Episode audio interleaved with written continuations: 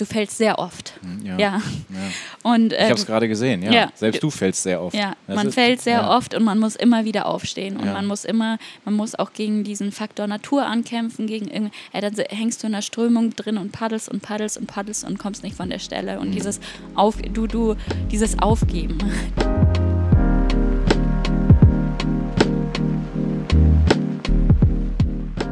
Wieder eine neue Folge im Podkiosk. Herzlich willkommen und auch einfach mal ein Dankeschön dafür, dass hier immer wieder Leute zuhören. Das freut mich wirklich sehr.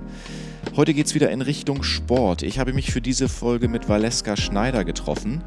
Valeska ist eine deutsche Profisurferin, die eine eher außergewöhnliche Karriere hingelegt hat. Sie stand nämlich erst im Alter von 20 Jahren das erste Mal auf einem Surfbrett, hat diesen Sport im Verhältnis zu ihrem heutigen Erfolg also erst recht spät entdeckt. Heutiger Erfolg sage ich deswegen, weil Valeska in diesem Jahr deutsche Vizemeisterin im Rapid Surfen, also auf einer künstlichen Welle geworden ist. Ich durfte Ende Oktober eine ihrer Trainingssessions im Wellenwerk in Berlin mit der Kamera begleiten und habe ein knapp dreiminütiges Video geschnitten, das auf meinem Instagram-Kanal Clipkiosk zu finden ist. Da also gerne mal draufklicken. Und nach dem Training konnte ich mich eine Stunde lang mit Valeska über alles Mögliche unterhalten. Dafür haben wir uns in den Barbereich des Wellenwerks setzen dürfen. Vielen Dank also dafür. Und jetzt viel Spaß mit dieser Folge. Viel Spaß mit Valeska Schneider.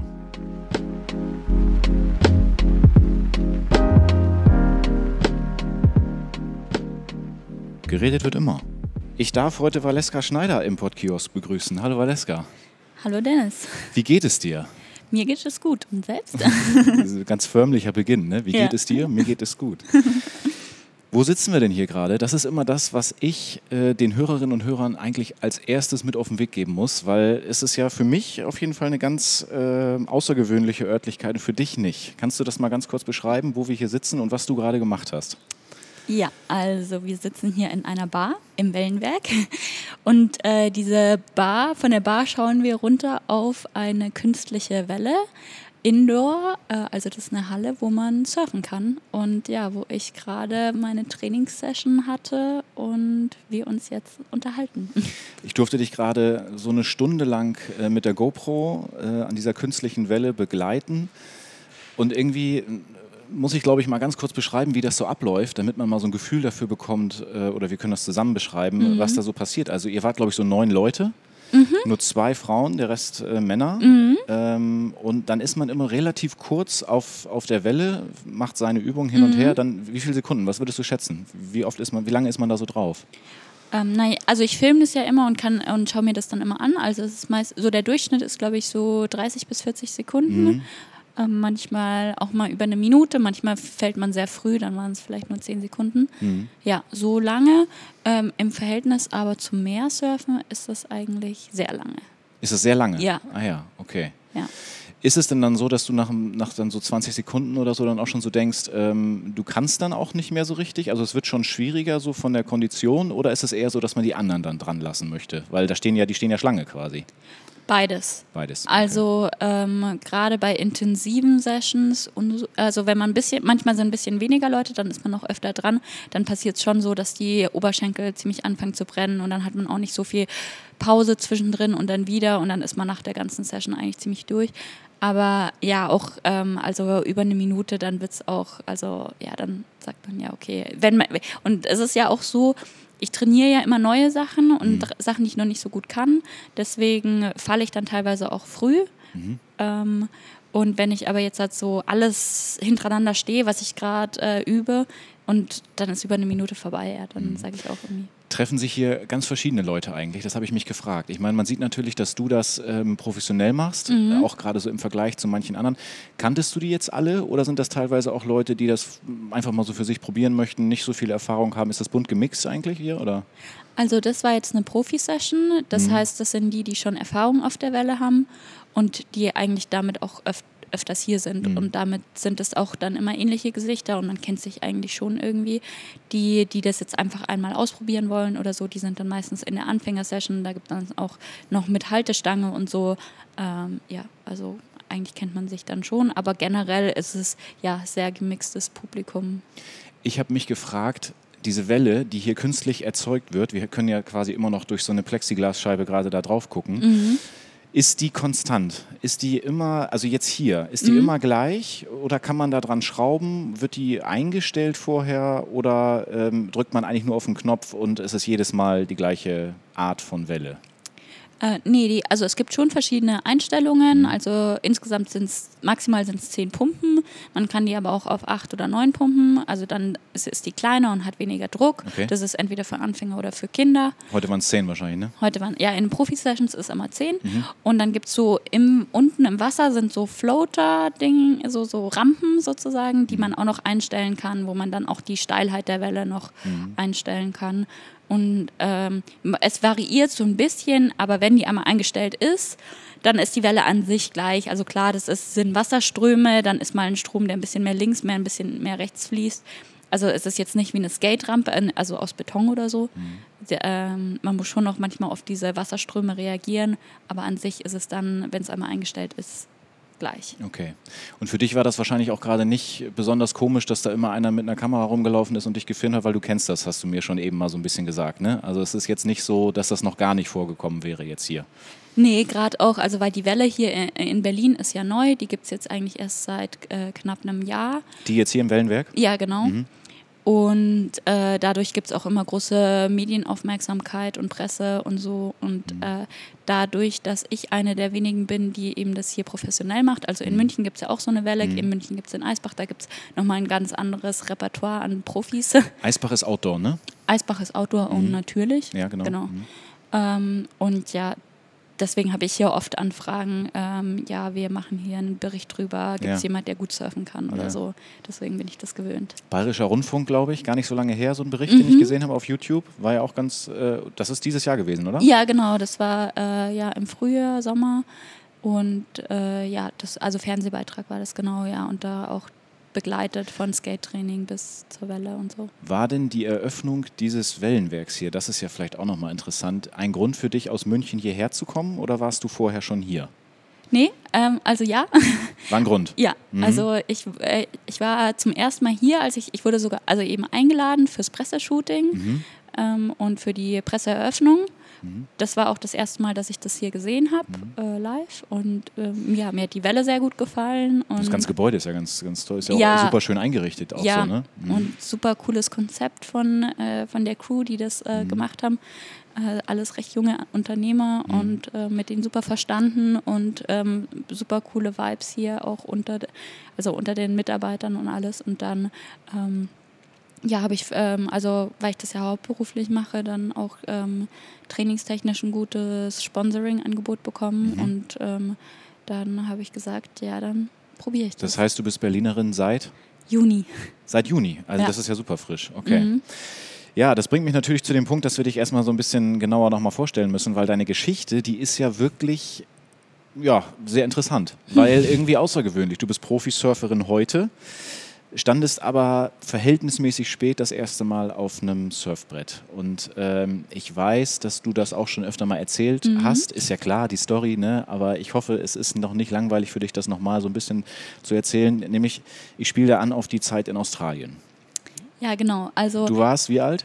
20. 20. Mhm. Ja. Ähm, ja, ursprünglich, also so diese, ich will surfen lernen, war schon ganz früh. Mhm. Also irgendwann als Kind kann ich mich gar nicht mal äh, genau erinnern. Mein Dad hat mal so, hat mal so ein bisschen ausprobiert, hatte ein Surfbrett im Keller stehen und so, da war schon das irgendwie da.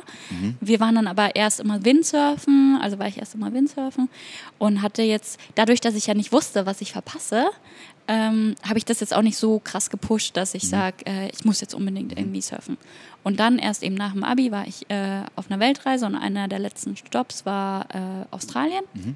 Und dann habe ich irgendwann gesagt, ja, okay, jetzt mache ich das. Es- Und äh, ja, In welchem Jahr war das und wo war das in Australien? das war 2012, äh, gleich, ganz am Anfang 2012 und das war in einem Surfcamp.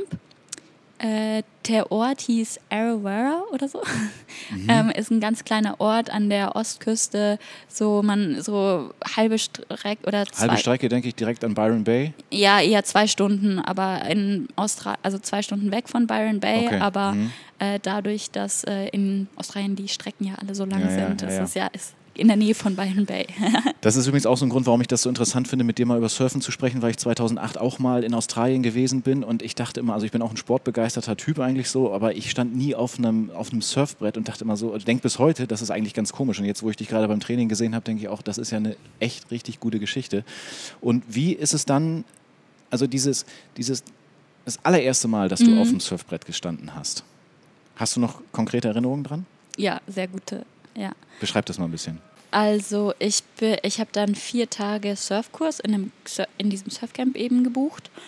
Und ja, der erste Tag, also ähm, die Wellen waren ziemlich klein, was aber sehr gut ist, eben für, um anzufangen. Und generell dieser Spot war auch sehr anfängerfreundlich. Also es sind kleine Wellen durch eine lange Bucht gelaufen, bis sie überhaupt gebrochen sind. Mhm. Ähm, das war ja also ziemlich gute Bedingungen und wir hatten so riesige Boards, äh, die es halt sehr einfach macht. Ähm, Wie heißen die genau? Softtops oder, Soft oder ja, gibt es verschiedene Begriffe. Mhm, mhm. ähm, also eben große Boards, die eben auch äh, soft sind sozusagen, mhm. also die ähm, so Plastikfinnen haben und so, wo man sich halt äh, nicht wehtun kann. Im Vergleich zu dem, was du jetzt hier gerade heute gemacht hast, wie nennt man das? Hardboard. Das ist ein Hardboard und ja. ist auch kürzer wahrscheinlich, kleiner einfach, ne? Kleiner, ja, ja. viel dünner, viel weniger Volumen, mhm. ja, ja, okay. genau. Ähm, und ja, diese großen Boards, die sind halt auch, wenn man die mal in Schwung gebracht hat, dann, äh, ja, die sind wie so ein Dampfer. Und ähm, und sehr, sehr stabil, also ist das Aufstehen dann dadurch, äh, dadurch viel einfacher. Und ja, dann bin ich eigentlich bei meiner ersten, also wir sollten einmal so auf dem Bauch, also eine Welle anpaddeln und einfach nur die, also auf dem Bauch und dann die zweite anpaddeln und aufstehen und das hat bei mir auch direkt geklappt und äh, ja, war irgendwie ein mega geiles Gefühl. Was glaubst du, woran das lag, dass das vielleicht schon so ganz gut geklappt hat? Ist das irgendwie, glaubst du, dass du ein gutes Körpergefühl irgendwie so hast? Weil irgendwas musst du ja mitbringen dafür. Ja, auf jeden Fall. Also ich habe als Kind oder in der Jugend Voltigieren gemacht, also mhm. Akrobatik auf einem Pferd, wo Balance wichtig ist, wo mhm. Körperspannung wichtig ist. Und im Abi dann zwei Jahre geschwommen und ähm, dadurch, also mir hat dann auch gleich am Anfang der Surflehrer auch gesagt, ich habe eine sehr gute Paddeltechnik. Mhm. Also ich konnte auch wirklich ja, die, die, den Paddelzug wirklich auf, also ins Wasser übertragen und dann die Kraft wieder aufs, äh, aufs Board. Und mhm. äh, das hat, also ich glaube, das hat alles zusammengespielt. Und in diesem Camp warst du dann wie lange und, und war das, bist du dann jeden Tag da irgendwie auf dem Wasser gewesen oder wie musst du dir das vorstellen? Ja, genau. Also erst die vier Tage und dann gab es da so ein Monat Academy-Kurs, hieß mhm. es, wo es halt mit äh, Theorie und Yoga und Krafttraining und, äh, und was weiß ich, das habe ich dann noch dran gehängt, mhm. eben einen Monat. Und danach habe ich dann in dem Surfcamp, weil dann kannte man schon alle und so und auch die Manager und so. Und dann habe ich halt gefragt, ob man also viele haben da so für Kosmologie gearbeitet und dann habe ich da auch so einen Job bekommen und war dann insgesamt, glaube ich, fast ein halbes Jahr da, ja. Und dann kamst du irgendwann zurück nach Deutschland. Und dann hat dieses Surf-Erlebnis in diesem Camp, hat ja irgendwas mit dir gemacht, so, sage ich mal. Also es ist ja, du hast da ja Sachen erlebt und äh, mit was für einem Gefühl bist du dann wieder zurückgekommen? Also ich meine, du hattest das Abi in der Tasche, du hast diese Weltreise gemacht, mhm. du hast diese Surferfahrung. Ähm, was war dann so in, in deinen Gedanken los, als du dann genau wieder hier warst? Wie sollte es dann weitergehen?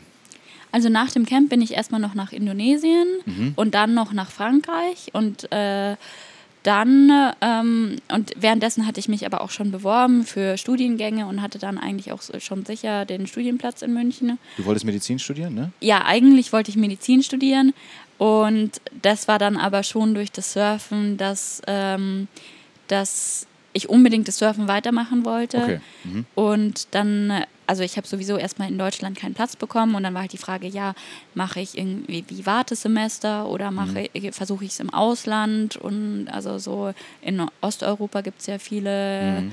äh, Optionen, aber dann auch mit irgendwelchen oder in Österreich mit Test und so. Und dann war ich aber so, also Medizinstudium ist halt Hardcore. Ja, ja. Und äh, dann habe ich irgendwie so, ja, ich weiß nicht, ob ich, äh, ob dann das Surfen noch Platz hat und mhm. das in dem, in dem Moment musste es Platz haben. Ich musste das irgendwie so hinbekommen. Und, und genau, und wie hast du es dann hinbekommen? Also wie, wie war das dann? Also ich habe dann mit dem Studium eben angefangen, mhm. ähm, Sportwissenschaften und äh, habe dann aber auch schnell gemerkt, so ja im Sommer hatten wir fast drei Monate frei, im Winter hat man fast zwei Monate frei mhm. und ähm, habe dann gemerkt, dass ähm, so, wenn du ein paar Mal in den Vorlesungen warst, dann hast du eigentlich gemerkt, ja, du musst da eigentlich nicht immer hingehen. Also Mhm. halt Standard-Uni, ja. Und ähm, dann dachte ich mir, ja, okay, wenn ich jetzt also davor und danach richtig reinhau, richtig viel lerne und so, dann kann ich ja auch zwischendrin mal irgendwie so drei, vier Wochen einfach Ach so. ans Meer. Aha, okay. Und also das war dann das eine, was ich gemacht habe. Also so über Weihnachten zum Beispiel. Da waren Weihn zwei Wochen Weihnachtsferien, eine Woche davor, eine Woche danach drangehängt. Mhm. Und aber und jedes Mal, wenn ich dann in München war, richtig Vollgas gelernt und so Mhm. und alles nachgeholt oder vorgelernt. Und äh, wenn ich dann weg war, dann einfach nur gesurft. Wie fand das deine Family? Also ich meine, ähm, es ist ja vielleicht schon so, dass man so denkt, äh, Studium sollte irgendwie Priorität haben Mhm. und dann vielleicht irgendwie manche Vorlesungen auslassen, äh, dann eigentlich, wenn man da sein müsste, im Ausland sein und so. Haben die sich Sorgen gemacht oder gab es da Unterstützung? Nee, also da gab es eigentlich ziemliche Unterstützung, aber weil mir auch selber das Studium super wichtig war und auch gute Okay. Noten super wichtig war und das sich dann auch äh, in meinen Noten wiedergespiegelt hat. Ähm, Also du würdest schon sagen, dass du da straight durchgegangen bist eigentlich so. Du wolltest das dann auch. Ja, und Ja. ich denke auch teilweise, dass ich vielleicht sogar e- effektiver gelernt habe, wenn man sich Mhm. halt, ähm, als wenn man irgendwie die ganze Zeit die da ist und immer Mhm. so, und dann fängt man trotzdem an, nicht so viel in die Uni zu gehen und ja, Du bist jetzt wie alt? 28. Du bist 28. Würdest du das alles jetzt nochmal genauso machen? Wenn du jetzt zurückdenkst oder gibt es irgendwas, was du anders machen würdest? Ähm, nee, eigentlich so. Ich, ja, vielleicht der Studiengang selber. Mhm. Ähm, so, da war dann, ich habe mich, glaube ich, generell zu wenig mit anderen Studiengängen beschäftigt und so, aber ähm, oder was so, zum Beispiel Maschinenbau war sowas, wo ich im, direkt so, nee, mache ich sowieso nicht. Mhm. Und jetzt im Nachhinein hätte ich mir sowas auch vorstellen, also wenn, wenn man dann erstmal merkt, was, was heißt eigentlich Studium und was heißt eigentlich äh, Maschinenbau, was ist das eigentlich so, ähm, hätte, ich, hätte ich mir auch vorstellen können, aber das hat eigentlich nichts mit dem Surfen zu tun und hätte, ja, also eigentlich bereue ich an dem überhaupt nichts, so wie ich es gemacht habe und ähm, ja, würde das eigentlich genau so wieder machen. Ich würde vielleicht die Weltreise nicht machen. Weil ich habe die Weltreise gemacht und dann mit dem Surfen angefangen. Aber ich hätte so. vielleicht erst mit Mhm. dem Surfen anfangen sollen und dann die Weltreise. Ja gut, aber das ist ja sowas, das kannst du ja wirklich auch echt nur dann hinterher wissen. Das ist ja Ja, aber das ist ja mit allem jetzt, oder? Ja, ja, ja, ja. Na gut. Lass uns nochmal dann tatsächlich ein bisschen mehr über Surfen an sich sprechen. Ähm, Mhm. Ich finde immer auch so spannend, ob es, ähm, also welche Dinge dich dann noch so beeinflusst haben. Es gibt doch auch so klassische Surf-Filme zum Beispiel. Ich habe da Mavericks im Kopf Mhm. Mit äh, Gerard Butler. Ähm, gab es irgendwie solche Filme, irgendwie, die dich total inspiriert haben, die du vielleicht sogar jetzt auch empfehlen kannst? So, das sind meine Top 3 Surf-Filme irgendwie, da kommt das richtig gut rüber, was Surfen eigentlich ist. Ähm, also ich habe, bevor ich mit dem Surfen angefangen habe, eigentlich keine Filme ge ähm, geschaut, bis auf eben diesen Film äh, von Bethany Hamilton, da wo ihr eben der Arme, also ihre Geschichte, eben Soul Surfer. Soul. Surfer, ja, habe ich auch Genau. mal gesehen. Mhm. Genau. Und das war ja auch der Film, den habe ich im Flieger von Neuseeland nach Australien angeschaut. Und ich war damals mit einer Freundin unterwegs Mhm. während der Weltreise. Und ich habe nach dem Film gesagt, okay, ich will surfen lernen. Und sie hat gesagt, sie will auf keinen Fall surfen lernen, wegen den Haien. Also das, das ist ja ganz witzig, dass ich dann die Frage stelle, weil das habe ich in dem anderen Podcast nicht unbedingt gehört. Also ich wusste jetzt nicht, dass es wirklich einen Film gegeben Das war nur so ein Gefühl, dass es ja immer, es gibt ja immer ein, Ja. so Sachen, was einen, die einen Ja. inspirieren. Ja. So, dann gab es ja wirklich diesen einen Film, der dich da, dann auch noch im Flugzeug so. Also es war sozusagen, die Idee war schon davor da, auch Mhm. ja, in Australien kann man surfen und, ähm, und auch als Kind eben, ja, ich finde Surfen cool, ich will das alles machen. Mhm. Aber das war dann wirklich so, ähm, ja, und ich fand halt eben, abgesehen von dieser Story mit dem Hai, einfach diese, dieses Wettkampfsurfen, was sie gemacht hat, Mhm. was sie davor gemacht hat und was sie auch danach wieder gemacht hat und so. Ähm, das fand ich auch mega cool und das hat mich auch voll inspiriert. Wir können ja noch mal ganz kurz reingehen. Also ich habe die Story, wenn du die kurz zusammenfassen müsstest, es gab diesen Haiangriff, sie verliert einen Arm oder so, Mhm. Ja. glaube ich. Ist das eigentlich eine wahre Geschichte? Ja, ja. Ist eine ja, wahre Geschichte. Ja, Mhm. also ähm, sie war sozusagen kurz davor, ähm, Sponsorenvertrag und äh, also und irgendwie professionell. Also Mhm. sie war damals erst 13 oder so, aber halt, dass sie gesponsert wird Mhm. und Wettkämpfe und hatte auch schon erste Siege. Und dann wo- ist es mit dem Arm passiert. Und ja, dann wäre erstmal so, okay, jetzt ist es over. Mhm. Und dann hat sie aber doch irgendwie den äh, Willen gefunden, super hart zu trainieren und halt, ähm, ja, so zu trainieren, dass sie halt trotz des fehlenden Arms wieder surfen kann. Also das Paddeln, das Aufstehen und äh, dann wieder surfen. Und ja. Was würdest du sagen, wie viel hast du von dieser Mentalität da irgendwie dann so mitgenommen? Also das ist nämlich was, was ich dann doch nochmal in einem Interview oder so über dich gelesen habe, dass du sagst, dass du schon sehr ehrgeizig bist und genau weißt, so, ähm, was du erreichen möchtest, dass du dir Ziele setzt und mhm. so. Ähm, und das ist ja da in dem Film dann auch so drin, ne? dass sie irgendwie, also wie würdest ja. du dich da selbst einschätzen? Ähm, ja, wie gesagt, auf jeden Fall auch sehr, eben sehr ehrgeizig und eben dieses, was in dem Film wiedergespiegelt wird, dieses, ähm, wenn man ähm, nach Niederlagen wieder aufzustehen. Mhm. Und das ist generell im Surfen ähm, du fällst sehr oft. Hm, ja. ja. ja. Und, äh, ich habe es gerade gesehen, ja. ja. Selbst du fällst sehr oft. Ja, das man ist, fällt sehr oft und man muss immer wieder aufstehen. Und man muss immer, man muss auch gegen diesen Faktor Natur ankämpfen, gegen ja, dann hängst du in der Strömung drin und paddelst und paddelst und paddelst und kommst nicht von der Stelle. Und mhm. dieses Auf, du, du, dieses Aufgeben, du lernst viel äh, sehr damit umzugehen, also nicht aufzugeben oder mhm. ähm, ja, und das Du bist dann also regelmäßig im Ausland gewesen? Mhm. Immer mal wieder, so zwei, drei, vier Wochen, immer an verschiedenen Orten auch? Oder äh, wie, wie, muss man sich das vorstellen? Ja, genau. Und dann also, bist du ja. besser geworden? Ja. Oder, und, und, wie, wie, wie ging es dann, dann weiter? Also, dass du dann irgendwann gedacht hast, äh, hier kann richtig was gehen. Also, ich äh, habe meine ersten Erfahrungen da dann während der Weltreise gemacht, aber jetzt irgendwie werde ich tatsächlich immer besser. Ja, genau. Also, ich habe ähm, schon recht am Anfang, also in dem ersten Jahr 2012, habe ich dann schon zum ersten Mal bei den deutschen Meisterschaften mhm. mitgemacht. Einfach nur halt so, um mal Erfahrung zu sammeln und so. Die, also man muss dazu sagen, die deutsche Surfszene äh, ist, war damals sehr klein, ist immer noch sehr klein mhm. und man muss sich jetzt nicht groß qualifizieren, um bei den deutschen Meisterschaften teilzunehmen. Okay, das ist relativ easy. Ja, du kannst dich einfach anmelden. Achso, okay. Das ist tatsächlich relativ easy dann. Ja. Ähm, also, und generell war ich auch so, auch früher in anderen Sportarten, dass ich super gerne Wett Wettkämpfe gemacht habe mhm. und wollte mich auch immer verbessern und, ähm, und dass ich halt beim nächsten Wettkampf zeigen kann, was ich alles gelernt habe mhm. und so. Es ging gar nicht so, um mich so groß mit den anderen zu messen, sondern einfach zu zeigen, ähm, ja, was ich kann. Und habe ja, wie gesagt, damals in Australien schon diese Academy gemacht mit mhm. Coaching und so und habe mir dann auch immer wieder Hilfe von Coaches geholt und so. Mhm. Was dann auch manche so gesagt haben, so, ja, äh, ähm, was bringt dir das denn überhaupt? Also es gibt viele Soul-Surfer, die einfach, ja, ich surfe jetzt einfach nur und es wird dann mhm. schon irgendwie.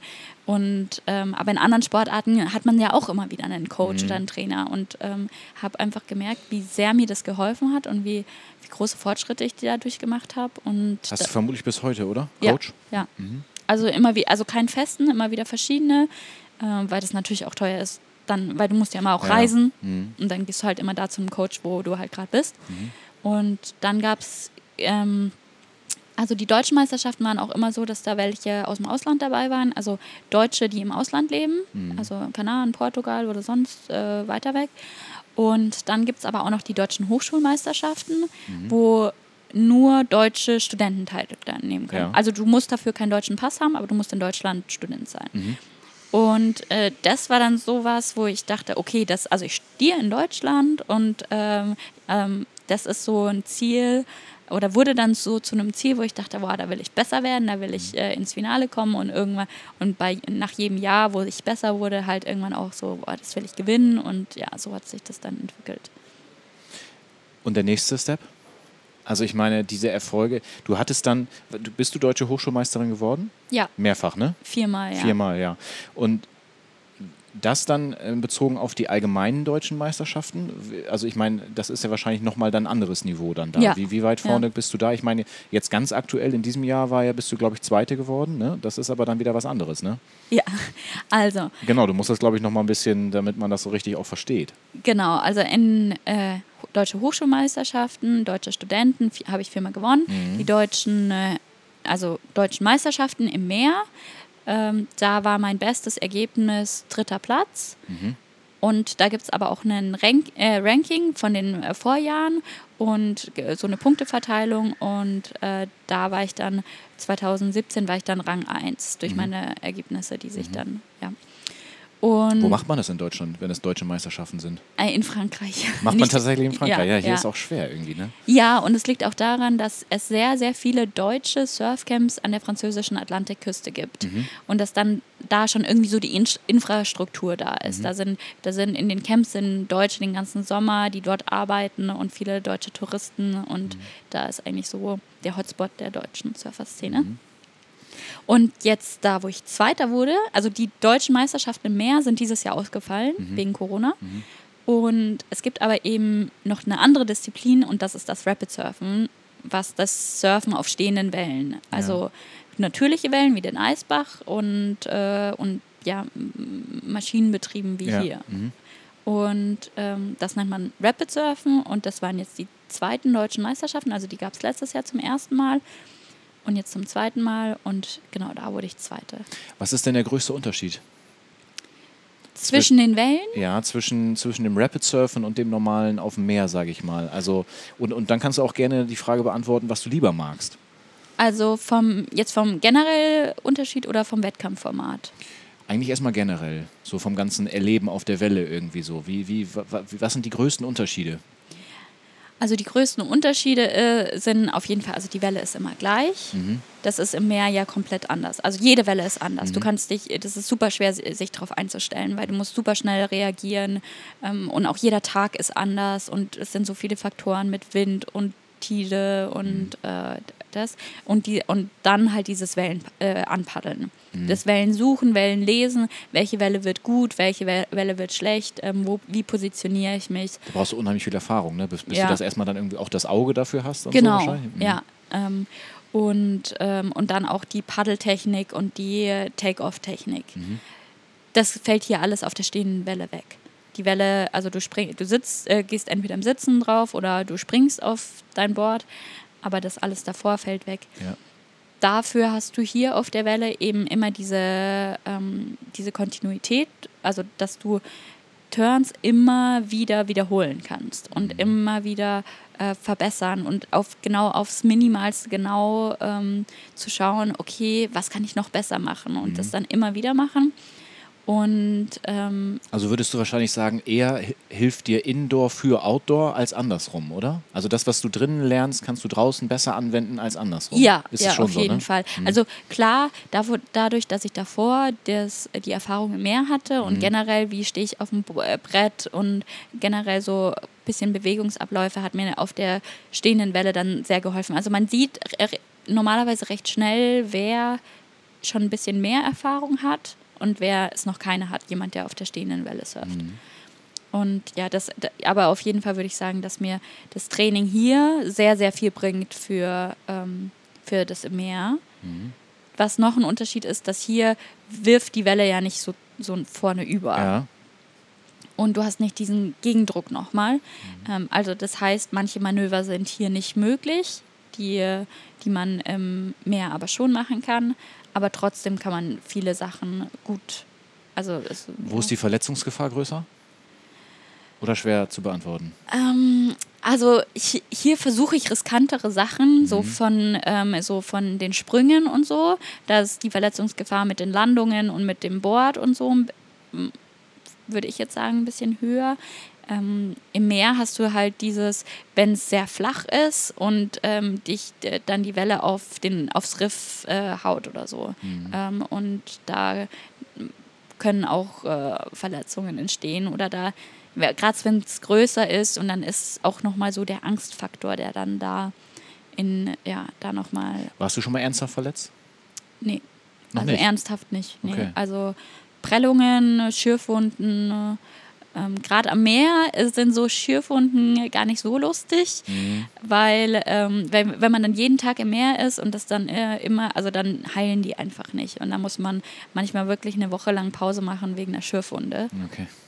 Weil die halt immer sich tiefer ins Fleisch reinfressen. Äh, mhm. Aber ähm, nee, ernsthaft verletzt. Ähm, Als ich hier eben bei dir zugeguckt habe, habe ich immer so gedacht, in dem Moment, in dem du dann ähm, entweder bewusst rausgehst oder in einen Trick, den du versucht hast, irgendwie vielleicht nicht gestanden hast oder so, musst du aber ja auch ganz schön aufpassen, was das Board dann so macht. Ne? Also ich habe ein, zwei andere gerade beobachtet, die haben dann immer die Hand so auf, über den mhm. Kopf gehalten, weil das Board kann ja irgendwo sein. Ne? Hast mhm. du auch noch nie gegen den Kopf gekriegt oder irgendwie so? Das sah immer so ein bisschen so aus, als wenn da alle erstmal bemüht sind, schnell zu gucken, wo ist das Board, okay, jetzt, jetzt kann ich mich entspannen. Ist das so? Ja, das ist auf jeden Fall so, aber das ist im Meer nicht anders. Also mhm. es heißt eigentlich immer, wenn du auftauchst, Kopfschützen. Ja. Habe ich eigentlich auch immer hier gemacht mhm. und so. Mhm. Ähm, ich habe schon auch mal das Board an den Kopf bekommen. Nicht schlimm.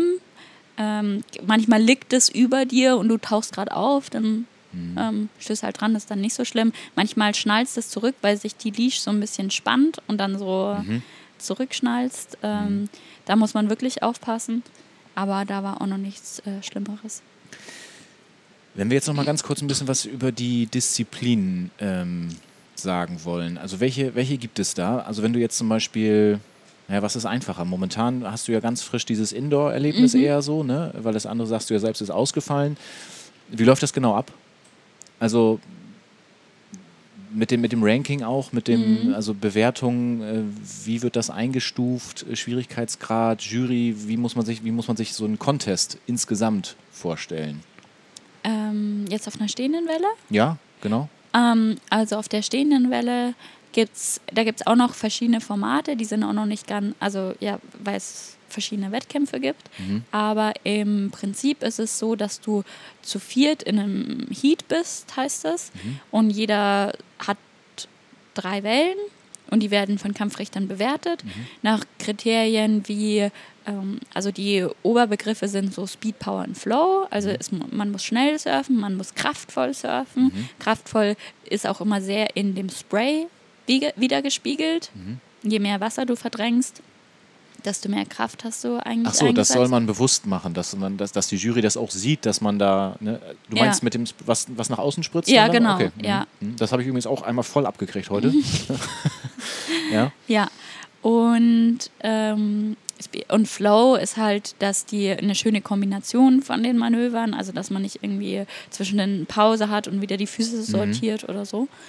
Und, ähm, und dann. Äh, gibt es im Rapid Surfen noch ähm, sowas wie Tiefe, also dass man ähm, die Welle schön ausnutzt von ganz unten, also dass man so weit wie möglich nach unten fährt mhm. und so weit wie möglich nach oben fährt.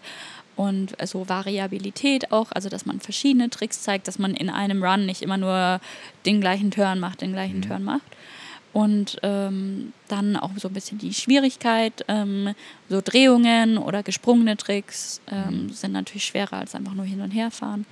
Und, ähm, Beschreib mal den Air Reverse, was du mhm. heute schon die ganze Zeit versucht hast, auch irgendwie 270 Grad, du fährst die Welle an, wie, genau, wenn wir uns jetzt, jetzt mal vorstellen müssen, was da passiert aus deiner Sicht, also mhm. du, du holst ja dann irgendwie sehr weit aus, ich kann, ich kann da keine Fachbegriffe, ja. musst du mir nachsehen, ne? aber ähm, du gehst da ja mit ordentlich Geschwindigkeit ran und was passiert dann?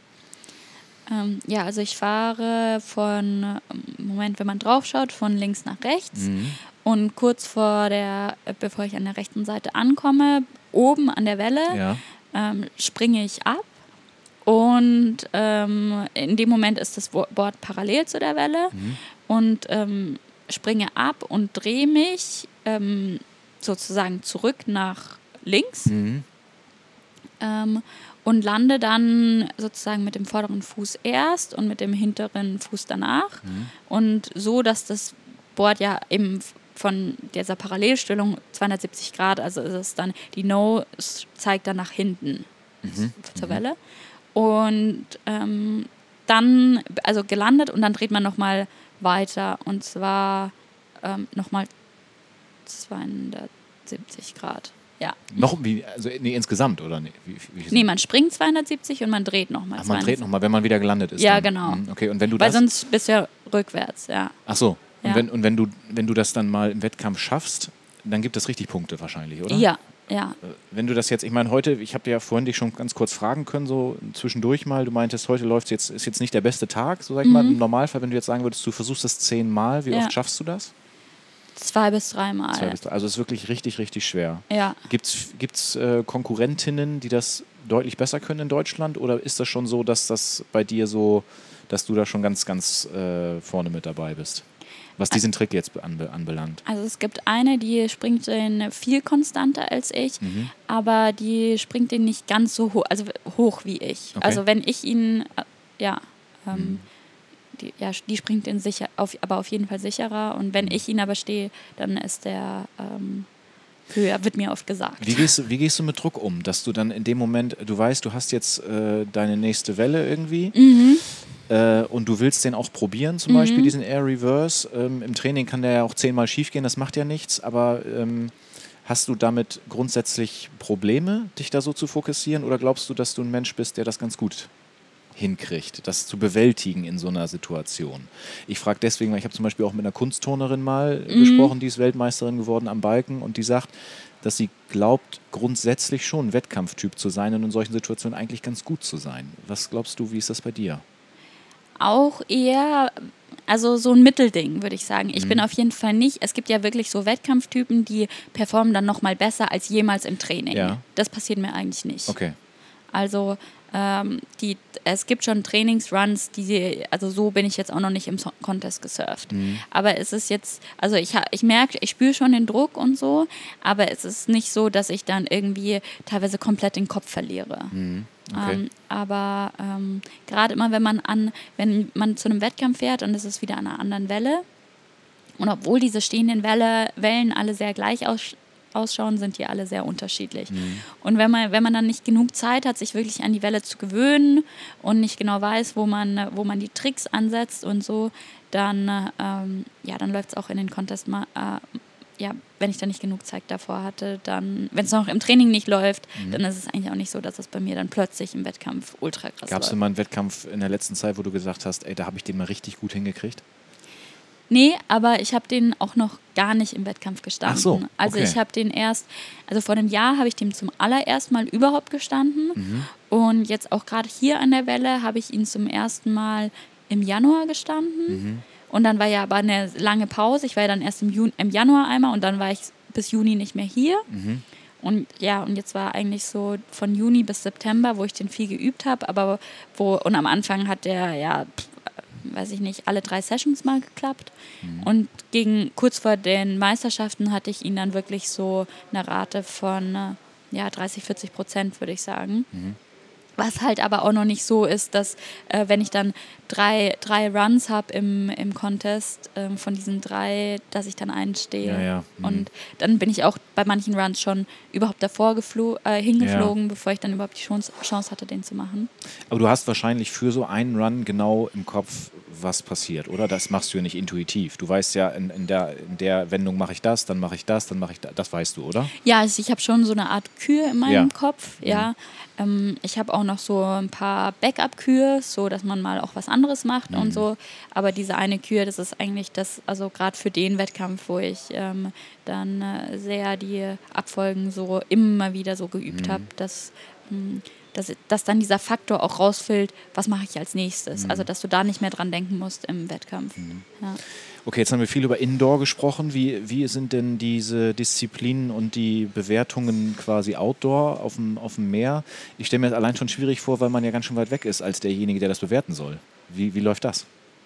Ja, das, also ähnlich, aber auch. Also man ist auch meistens zu viert äh, draußen im Wasser mhm. und ähm, man nimmt halt eine Welle, wann auch immer die kommt. Mhm. Ähm, dann gibt es auch, ähm, äh, es ist auch so ein Format, dass es so Priority gibt. Also, dass wenn du eine Welle hattest, musst du dich hinten anstellen. Dann darfst du eigentlich nicht gleich wieder die nächste nehmen. Mhm. Und wenn du eine Welle anpaddelst, die nicht erwischt, ähm, dann musst du dich trotzdem hinten an, anstellen. Ach so. Mhm. Das ist auch nochmal so ein Taktikfaktor, der da mit rein, äh, reinspielt. Da musst du, dann kommt natürlich auch dieses Bewerten, welche Welle nehme ich. Und be bewertet wird dann zwar nur, was du auf der Welle machst, aber. Ähm, Meinst du mit Taktik, dass man manchmal tatsächlich auch was anpaddelt, ohne die eigentlich nehmen zu wollen? um dann wieder nach hinten zu gehen? Nee, eher, dass man wirklich aufpassen muss, was paddle ich an, ähm, ist die, ist die jetzt überhaupt groß genug, dass sie mir überhaupt das Potenzial gibt, dass ich meinen Score damit verbessere? Ach so. Mhm. Ähm, weil wenn ich jetzt eine kleine Welle anpaddeln würde, die mir, selbst wenn ich die perfekt surfen würde, nicht den Score gibt, mhm. ähm, mhm. weil äh, die Judges sehen natürlich, was so die Durchschnittsgröße an dem ja. Tag ist. Ja. ja. Und wenn du dann immer unter dem Durchschnitt äh, die Wellengröße nimmst, dann sagen die, naja, du hast Potenzial vergeudet. Ja.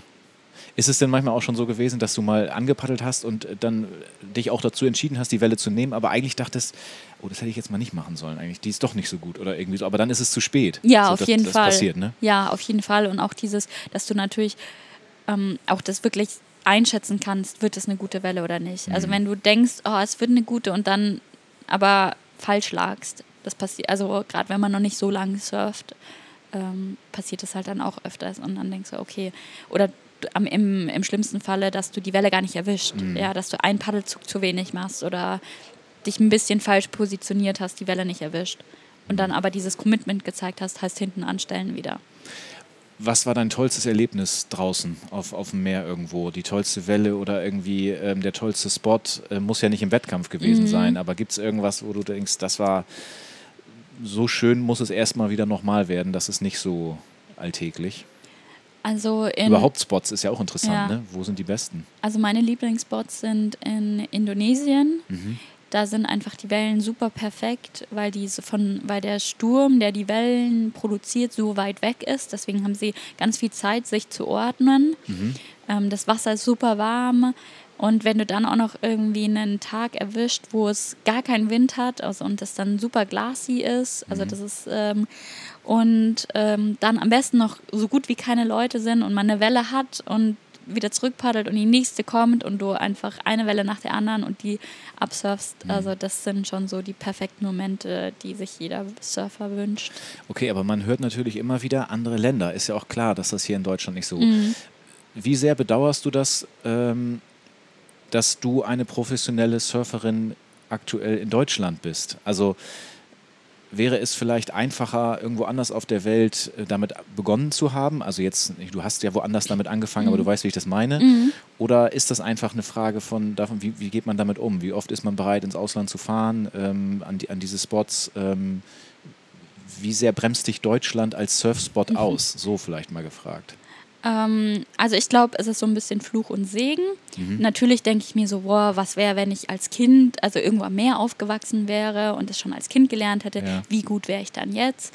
Aber solche Sachen kann man dann auch nie wissen. Vielleicht hätte ich das dann irgendwann scheiße gefunden in der Pubertät und hätte dann gesagt, okay, ja, Surfen langweilt mich oder mhm. so, ich mache jetzt. Oder bei manchen ist es auch so, wenn du das zu sehr hast, ja, zu sehr am, ähm, auch in den zwei Jahren, wo ich in Australien gelebt habe, habe ich auch manchmal gemerkt, man wird so ein bisschen verwöhnt. Ja? Mhm. Und gerade wenn du immer diese Pausen hast und immer wieder in Deutschland bist, dann hast du wieder so dieses, äh, dieses Feuer in dir, mhm. dass du einfach sagst, ich will jede Minute ausnutzen. Ich will, ich will das Beste geben in der Session und mhm. ich will dreimal am Tag raus und so.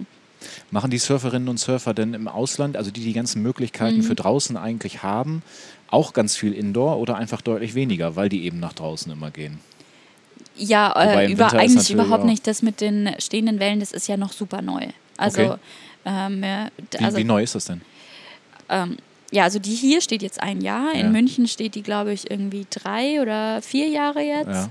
Ja. Ähm, und, das, und diese Wellen, die es bisher gibt, also ich meine, es gibt auch welche in Tokio und in Frankreich und was weiß ich, ähm, aber das sind auch meistens an Spots, wo es eben keine Wellen hat und so. Mhm. Also ist das so ein bisschen eine andere Zielgruppe. Okay. Und es kommen jetzt noch diese anderen Wave Pools, diese Wellen, also die noch mehr nach dem Meer ausschauen, also so die, die jetzt dynamische, künstliche Wellen. Und die sind jetzt gerade im Bau überall oder stehen schon. Und jetzt fangen auch die Leute an, die halt am Meer trainieren, auch immer wieder in diese Wavepools zu fahren. Und weil, weil du da halt eben die Sachen so gut üben kannst, immer wieder. Und ähm, okay. das ist jetzt total im Kommen. Valeska, was glaubst du, wie lange sprechen wir schon? Ist immer ein harter Cut, frage ich jeden Gast, weil das Zeitgefühl immer schwierig ist. Was glaubst du? Hm, vielleicht so eine halbe Stunde? 43 Minuten, fast 44 Minuten, also ein bisschen mhm. mehr. Ähm, ich will noch mal einmal in so einen kleinen anderen Bereich eintauchen und zwar ähm, der ganze Surf-Lifestyle. Äh, mhm. Diese, es gibt ja vielleicht auch so ein bisschen Klischees, so Surfer, diese coolen Typen irgendwie, die dann aus dem Wasser und dann werden sie abgefilmt oder sowas, mhm. werfen die Haare nochmal zurück und machen hier den Surfergruß und so. Wie sehr ist, also wie viel ist davon wirklich wahr an diesem coolen Surfgehabe, sage ich mhm. mal, dass das was Lässiges ist. Und wie sehr nervt es vielleicht auch einfach, weil es vielleicht gar nicht der Wahrheit entspricht, irgendwie so? Ähm, also dieser, dieser Lifestyle ist ja schon da, also, also wenn du das wirklich so betreibst, dieses Surfen und diese, diese Suche nach der Welle und mhm. dieses, du richtest dein Leben so, der, also so sehr danach aus, ähm, oder wenn du auf den Trips bist, dann ist es eigentlich immer so, okay, wo sind die guten Wellen, wo fahren wir hin, du sitzt mhm. ewig im Auto und so. Mhm. Ähm, Aber ähm, natürlich so, dass die Haare dann blond werden und dass man die ganze Zeit Ausdauersport macht und äh, dann ähm, der Körper sich dementsprechend verwandelt. Ähm, also das, und dann dieses Erscheinungsbild des Surfers äh, gibt. Ähm, das ist, passiert dann halt eigentlich automatisch. Mhm. Ähm, ja, ähm, klar ist es jetzt immer mehr, dass sich, äh, dass auch die Werbung diesen Surf-Lifestyle aufgreift, verschiedene Unternehmen und so.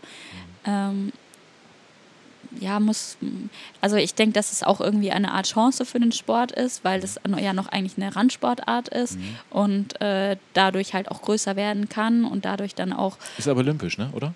Ja, jetzt ja. seit Neuestem. Seit, äh, ja, mhm. ja. Mhm. Und ähm, also es war noch, also es, die, es war ja noch nicht olympisch. Also der, der Wettkampf steht ja noch aus, sozusagen. Also das wäre jetzt 2020 das erste Mal mit dabei gewesen. Ja, genau. Okay. Ja. Mhm.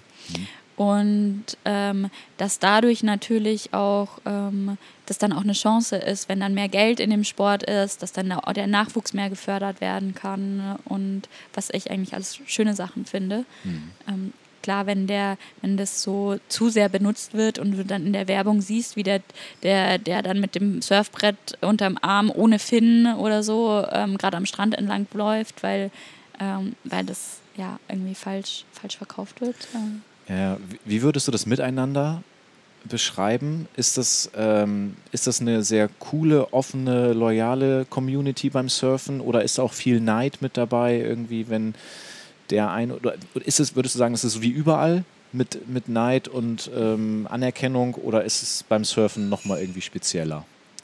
Also so generell, ähm, also einerseits connectet man sehr leicht mit anderen Surfern. Mhm. Also weil du da diese, diese Gemeinsamkeit hast und nicht nur die Gemeinsamkeit des Sports, sondern eben auch des Lifestyles weil du so deine Urlaube und so oder dein Leben so sehr danach ausrichtest.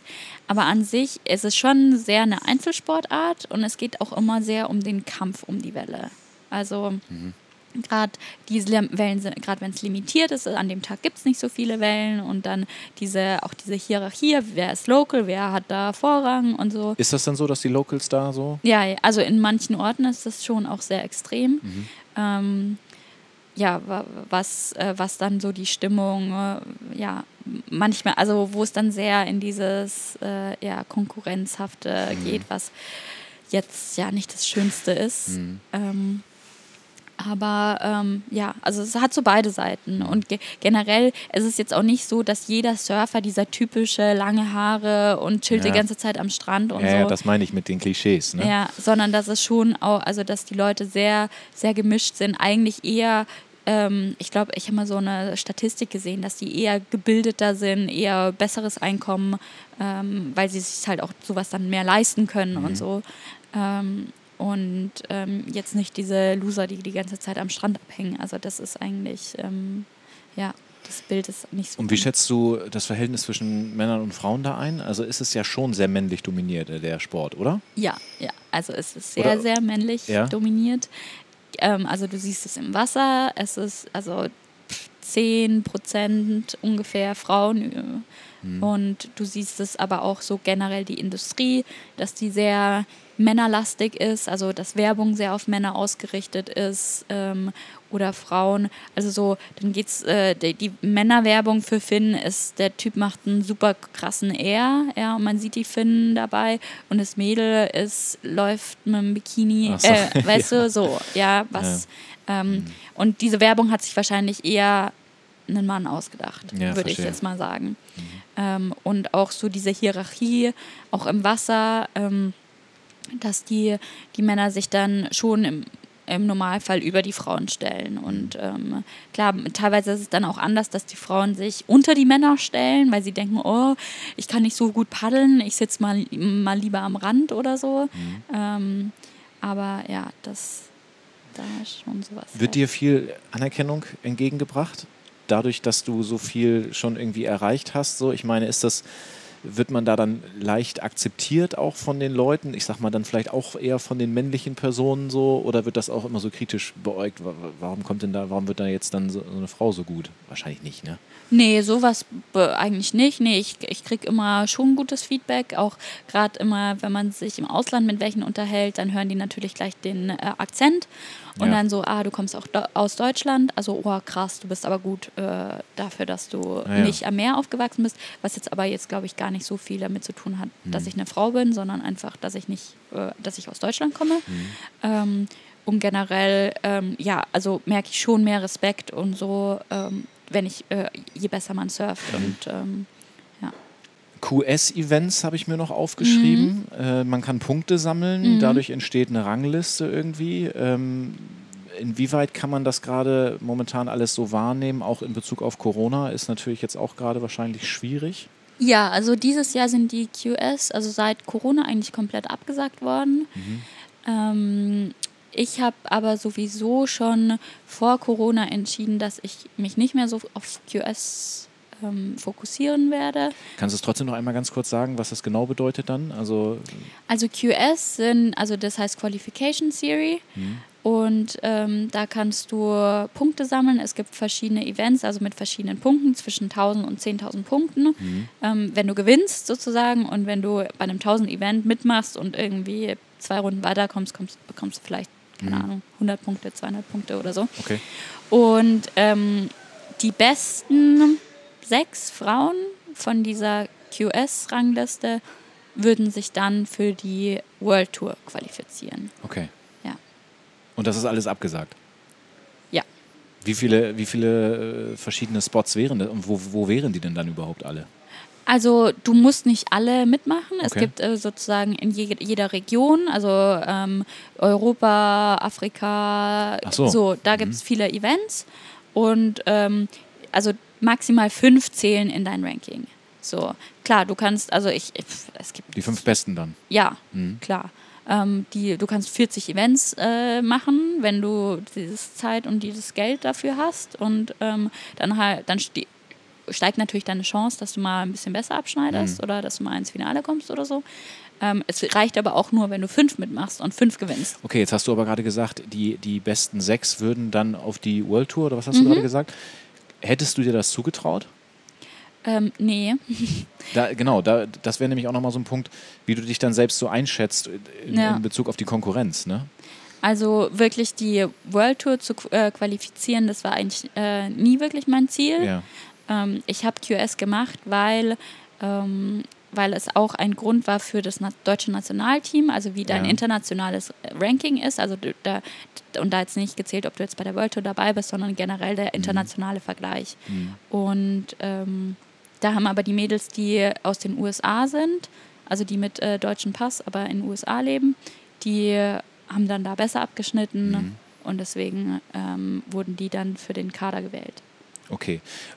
Du wolltest aber gerade sagen, als wir gesagt haben, Corona hat das alles ein bisschen wieder abgesagt, mhm. du hättest sowieso nicht äh, so richtig äh, daran teilnehmen wollen. Was wäre denn dann jetzt so das, was du, worauf du dich dann jetzt fokussieren musst, kannst überhaupt, weil viel findet ja vielleicht nicht statt. Ähm, versuchst du im Training irgendwie einfach komplett dran zu bleiben? Was musst du noch abseits der Welle irgendwie machen, um da fit zu bleiben? Also wie ist dein Status quo jetzt? Also ähm, eben das, was wir vorher angesprochen haben, das Rapid Surfen. Ja. Da gibt es eben die deutschen Meisterschaften. Es gibt aber auch eine Rapid Surf League, also eine Liga. Okay. Eine ähm, Dach, also Deutschland, Österreich, Schweiz. Mhm. Ich, oder vielleicht sind auch noch mal ein paar mehr dabei. Da wären drei Stops dieses Jahr gewesen.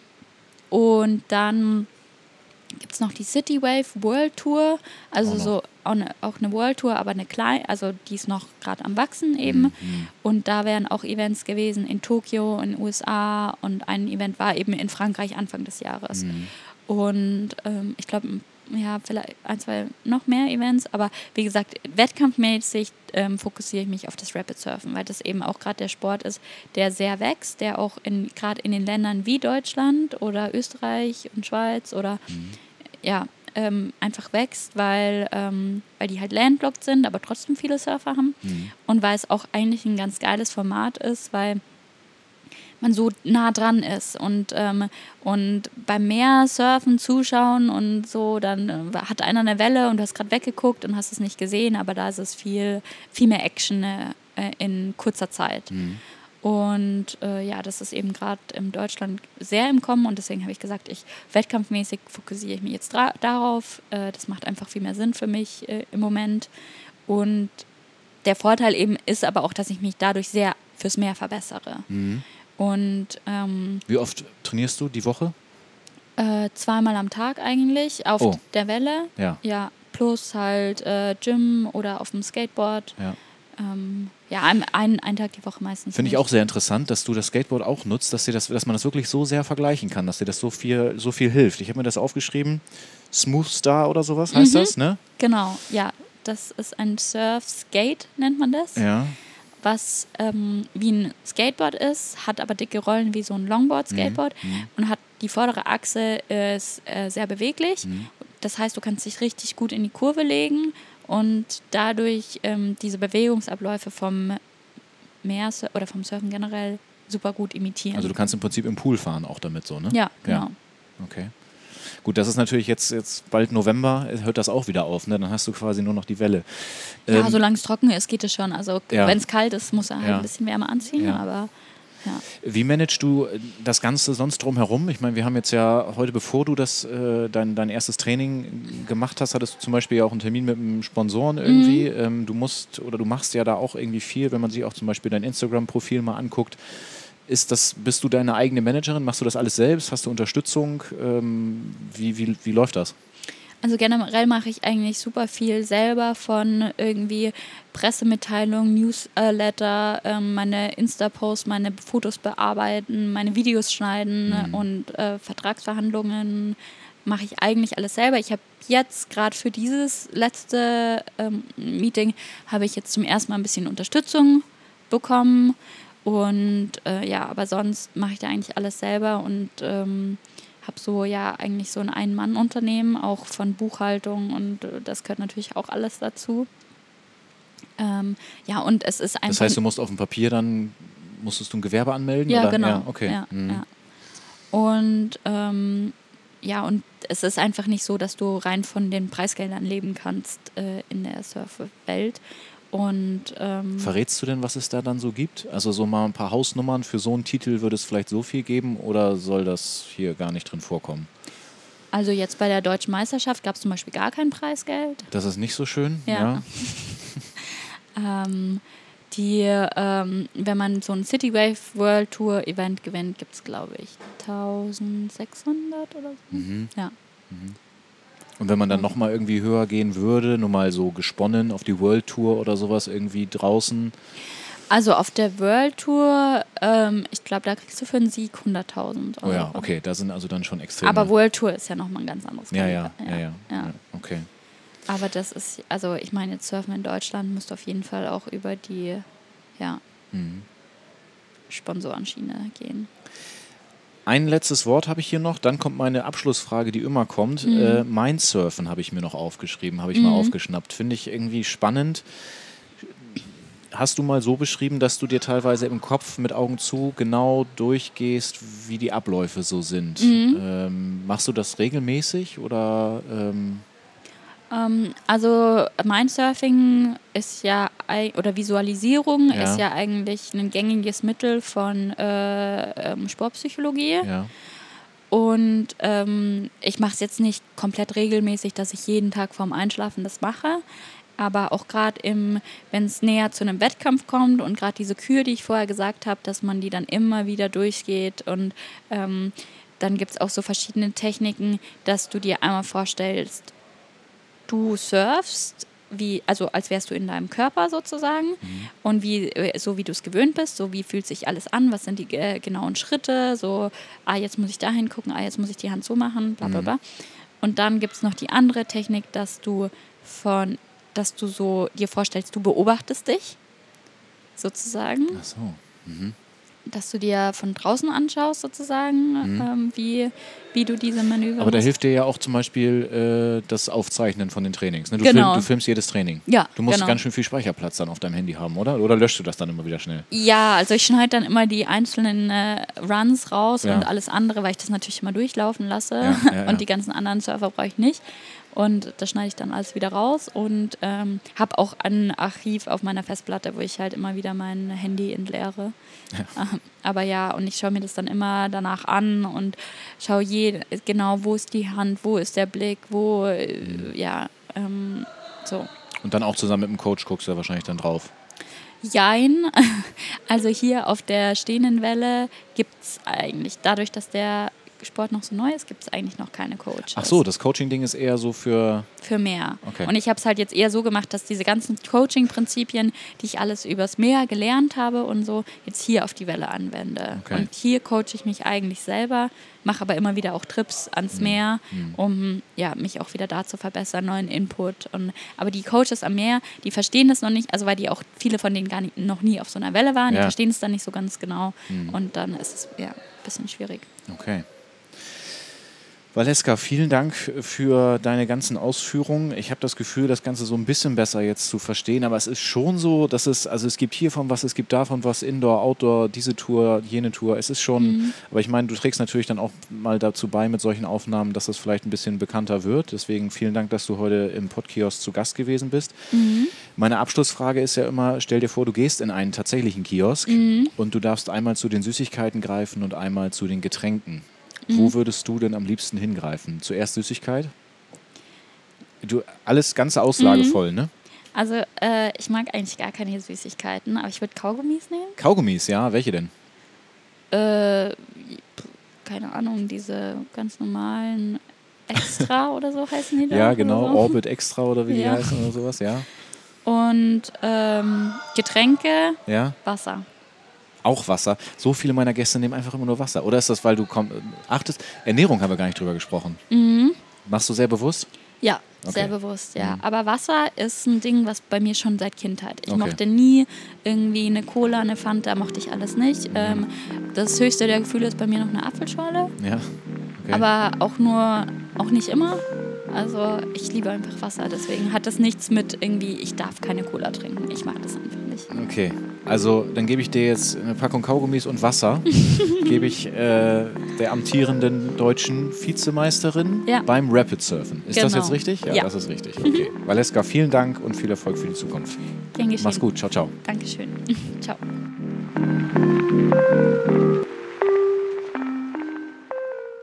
Geredet wird immer.